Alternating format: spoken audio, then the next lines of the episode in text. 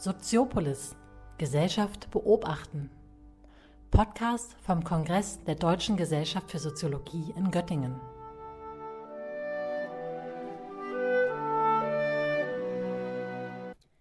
Aus Anlass des heutigen 100. Todestages von Georg Simmel fand auf dem DGS-Kongress ein Panel zu seiner Rolle als Stifter der Mikrosoziologie statt. Im Anschluss an das Panel haben wir die ReferentInnen und eine Zuhörerin nach ihrer ersten Begegnung mit dem Simmelschen Werk gefragt.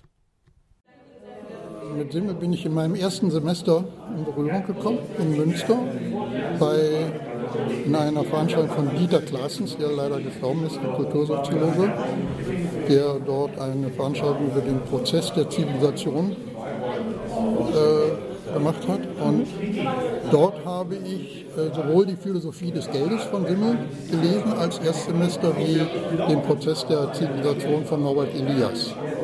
Und äh, das war schon sehr sozusagen prägende Leseerfahrung äh, zum Einstieg in die Soziologie. Also sozusagen eher zwei Außenseiter in der Soziologie waren meine ersten wichtigen ja. Lektüre. Ne? Und äh, im zweiten Semester hatte ich dann, der wurde ja hier auch erwähnt, äh, Dahrendorf, Homo Soziologicus. Und äh, Dahrendorf schätzt den Sinne eben äh, aufgrund eben dieser Konzeption, dass der Mensch nicht total sozi sozialisiert ist, wie das im, im Bild des Homo sociologicus äh, gezeichnet ist. Er hat, also steht eher dem Musel, dem Mann ohne Eigenschaften nahe, was immer sagt, als äh, diesen Rollentheorien, also Talk of Parsons und so. Also da, das war eben für mich auch eine prägende, prägende Veranstaltung, ein prägendes für, bis heute sozusagen für mich eine wichtige Denkfigur. Ne? Dass, der, dass das Individuum oder der Mensch sozusagen nicht total sozialisiert ist und in ja. gesellschaftliche Beziehungen aufgeht, sondern eher Freiheitsrechte für sich mhm. benötigt, die wahren will und aber auch im anderen respektieren muss. Allerersten Semester, wobei ich aber sagen muss, ich habe gar nicht Soziologie studiert, sondern Kulturwissenschaften mhm. und das bei einem der Simmel-Experten sozusagen, die es gibt in Deutschland, der allerdings Philosoph war. Das heißt, ich habe Simmel als Philosophen kennengelernt als erstes. Okay. Bei wem? Bei Klaus Christian Könke. Der ist inzwischen verstorben, hat aber auch einige Herausgaben gemacht und hat eigentlich mehr so als Philosophiehistoriker sich sozusagen mit Simmel beschäftigt. Ich habe äh, studiert, also quasi in den äh, 70er Jahren war Simmel eigentlich nicht präsent. Also natürlich viel Weber, damals auch sehr viel natürlich amerikanische Soziologie, also jetzt gerade symbolischer Interaktionismus, äh, quasi Ethnomethodologie, sodass quasi für mich also so diese Annäherung zu Simmel eher äh, immer so äh, kleinere Portionen waren, dass man dann, wenn es um den Fremden gegangen ist, den äh, äh, Essay dazu gelesen hat oder wenn es um die Treue gegangen ist. Ich habe mich dann ja relativ früh, also dann auch der Paarbeziehung zugewandt, dann waren es immer so einzelne. Und meine Rezeption war zunächst genau das, was man ja lange Zeit als ein großes Problem bei der Simmelrezeption, die Steinbruchrezeption. Ja. Ich habe nur so kleine Stücke äh, äh, quasi mitbekommen. Und natürlich dann äh, in dieser Zeit, war ja auch sehr früh schon, dass ich mich sehr intensiv mit Goffman, bin ich ja äh, über Goffman äh, immer stärker darauf gekommen, dass eigentlich Simmel doch noch viel spannender sein muss als meine Steinbrüche. Ja, kann ich ganz konkret sagen. Ich war Student im ersten Semester in Frankfurt und hatte eine Pflichtveranstaltung einfach in die Soziologie. Und da war tatsächlich, ähm, ich glaube, der Diskurs über, über den Fremden Pflichtlektüre. Und äh, naja, das war ganz gut, weil ein paar Seiten hat man ja doch schnell gelesen, da war man als Student dankbar. Und man wurde damals auch sehr ermutigt, dieses Buch sich zu kaufen. Man wurde auch lügenhaft behauptet, das würde auch nur noch 10 Euro kosten, was natürlich überhaupt nicht stimmt. Aber das war meine erste Berührung mit Simmel. Unsere zweite Frage lautete, welcher Aspekt des Simmelschen Werkes hat für Ihre Arbeit besondere Relevanz?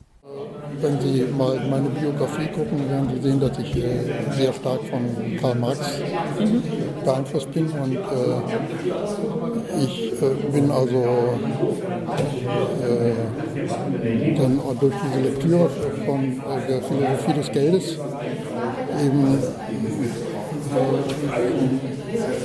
später auch sozusagen in die äh, Lektüre des Kapitals und Wertbegriff, weil Simmel äh, eben dieser Philosophie des Geldes einen eigenen Wertbegriff entwickelt, der, wenn man das genau liest und Marx gut kennt und Simmel gut kennt, kann man genau sehen, wo Simmel sozusagen seinen Wertbegriff äh, ausgearbeitet hat, wo er, ohne das zu sagen, ähm, äh, sozusagen von Marx abwendet. Und das ist die Schwierigkeit in der Lektüre Simmel. Das kam vielleicht auch bei Julio Lautmann nicht so heraus. Simmel verrät nie seine Quellen. Mhm. Ich weiß nicht, ob Sie mal Simmel gelesen haben, da, ja. steht, da wird nie was zitiert. Ne? So, und man weiß also, man muss es sozusagen rekonstruieren, auf wen er, mit wem er eigentlich diskutiert. Ja. Und er diskutiert in der Philosophie des Geldes eben sehr stark mit Marx. Gegen Marx ist aber meiner Ansicht nach äh, von Marx entscheidend auch beeinflusst. Sehr schwierig. Also ich denke, wenn man die Moderne begreifen will und da sowas wie kulturelle Semantiken und äh, was hier auch angesprochen wurde, äh, die Disparatäten, der Fremde und das eigene, äh, die Überschreitung von Grenzen, äh, Beziehungen als Konstellation äh, und äh, dabei also auch die emotionalen Theoretisierungen.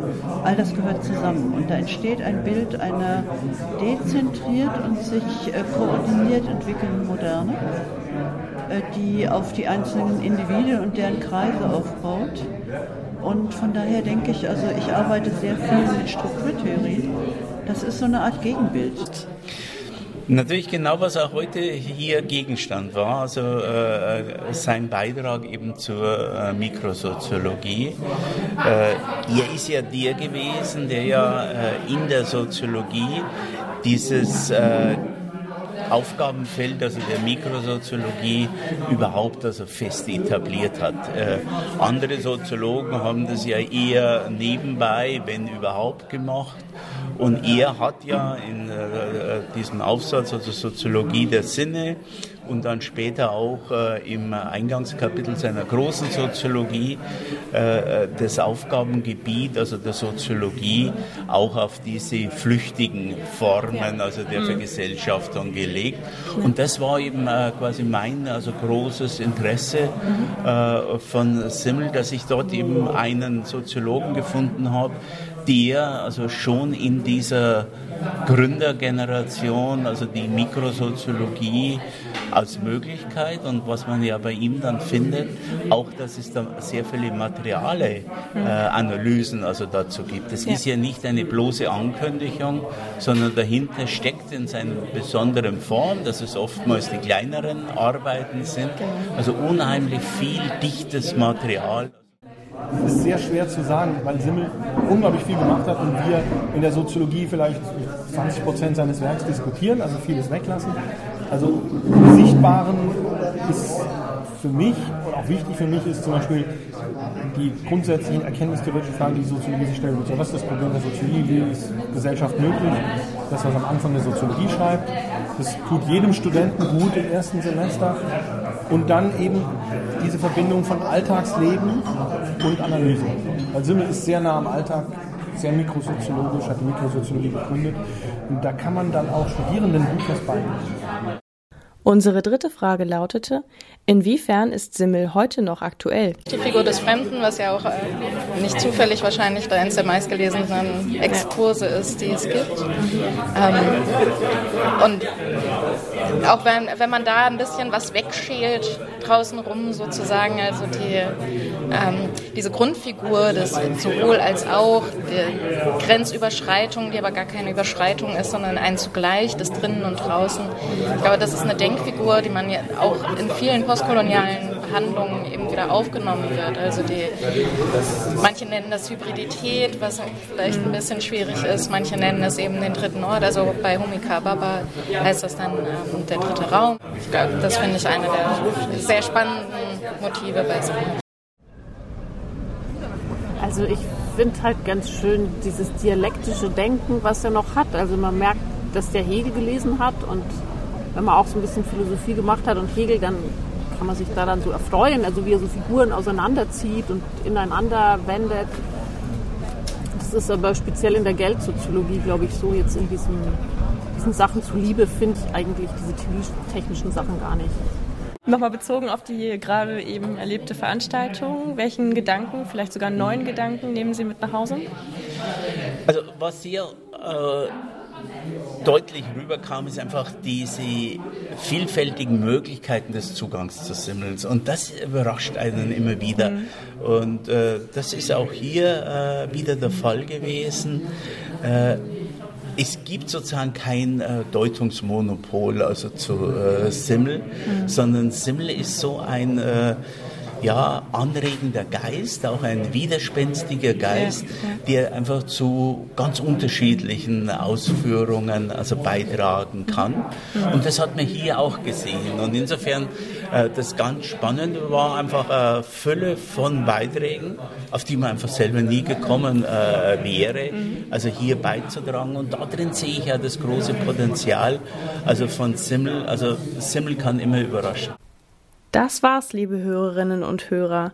Die Soziopolis-Redaktion meldet sich in Kürze mit einem weiteren Podcast zum Kongress der Deutschen Gesellschaft für Soziologie in Göttingen.